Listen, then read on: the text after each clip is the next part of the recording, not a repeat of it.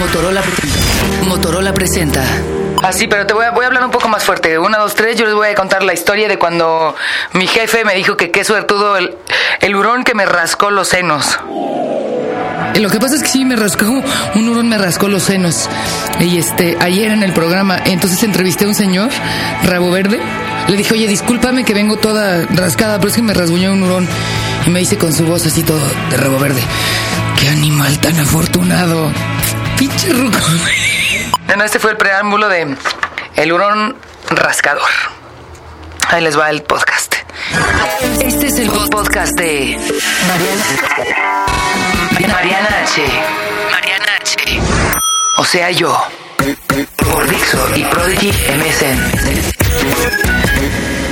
Ya ven que todos, todos tenemos un proyecto, ¿no? Un nuevo proyecto. Y es que, ¿Qué andas haciendo, mano? No, pues ah, tengo unos proyectos ahí muy cañón, proyectazos, ¿no? Que estamos haciendo. el proyecto aparte, pues como que nunca es ni concreto, ni nunca, pues casi nunca se afianza, ¿no? Muchas veces cuando Me hablan, oye, te queremos invitar para un nuevo proyecto.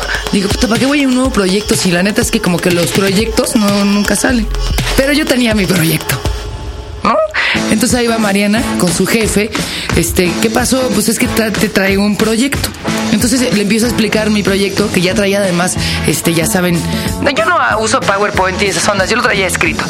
eh, entonces le empiezo como a contar antes de entregarle el documento y me dice, eh, ¿pero de qué se trata? Y yo, bueno, pues algo tiene que ver con que si artes plásticas y luego va a haber algo de literatura y luego va a haber algo de música y, y en ese momento hagan de cuenta que le hizo cling algo en la cabeza en el momento que dije la palabra música. Y me dice, ay, Marina, ya déjate de mamadas. ¿Yo qué? ya la música y todo eso, ya déjate mamás. Yo dije, ah, caray. O sea, obviamente se refería a tonterías, ¿no? Que eso era como absurdo, inútil. No sé si Me vio a mí como alguien que ya no tendría por qué estar en eso, porque es algo como infantil o porque no sé si estoy ruca o yo no sé qué pedo. En fin, salí con el eh, autoestima más abajo que lo que ya lo traigo, o sea que como que por el subsuelo. Y la verdad me puse a pensar que la neta desconfío de alguien a quien no le gusta la música. Desconfío absolutamente de alguien a quien no le gusta la música. Es como alguien a quien no le gustan los perros. La neta también desconfío en ese tipo de gente. Ahora también desconfío de la gente que le gusta toda la música. Así yo oigo de todo. Que le parece exactamente lo mismo Luis Miguel que Tom Waits. Eso tampoco es muy confiable. Y yo insisto, además soy una persona muy desconfiada. Pero, por ejemplo, me puse a pensar que cuando estoy leyendo un libro, por ejemplo, y empiezan a hablar de música, me encanta y confío y les creo. Por ejemplo, no tiene que ser la música que a mí me gusta. Los capítulos en donde Cortázar habla de música en rayuela son así de lagrimita. O luego, por ejemplo, Murakami, que es uno de mis autores favoritos, tiene un libro que se llama Tokyo Blues, Norwegian Wood, y se refiere muchas veces a una canción de los Beatles, evidentemente. Confío en Murakami. Nick Hornby, por ejemplo, que no es ningún chavito, ha puesto pues la mitad de su vida en hacer como libros que tienen que ver con música. Y si no, si hace una novela, siempre hay una referencia como bien certera que te dice quién es él. ¿Cómo piensa? ¿Por qué le gustan unas cosas y no otras? Juan Villoro es otro eh, autor extraordinario y en su libro El Testigo se burla del Supertramp. Cañón, cañón, o sea, los pone del asco y también confío en, en- en por qué critica Juan Villoro a, a, a Supertramp. Y me gusta que lo haga.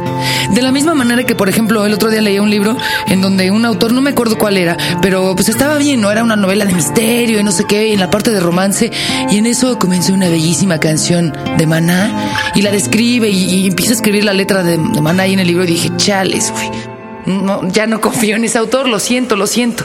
Confío en los escritores que tienen ciertas referencias musicales, me dicen mucho de ellos. Por ejemplo, en las tiendas de discos, si veo a alguien que me gusta, pues veo qué disco está comprando. Si el disco me parece bueno, si a mí me gusta, pues confío en esa persona. Si compra un disco ahí de los Jonas Brothers o si compra un disco, pues no sé, de Paulina Rubio o algo así, inmediatamente así es como, como si el switch... Ya se acabó la pasión. Por ejemplo, si hay algún chavito que traiga una camiseta de un grupo que me gusta, le sonrío. Hola, ¿qué tal? Chiquito bombón.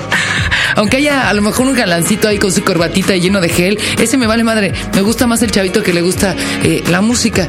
Entonces no es cualquier cosa. Muchas veces el gusto musical de alguien en una plática o, eh, por una camiseta o por un concierto te hace confiar en alguien. De hecho, en una de esas pláticas de borrachera estaba yo platicando con otro jefe y estábamos hablando de música. Pues ya medio chamba, ¿cómo la ven?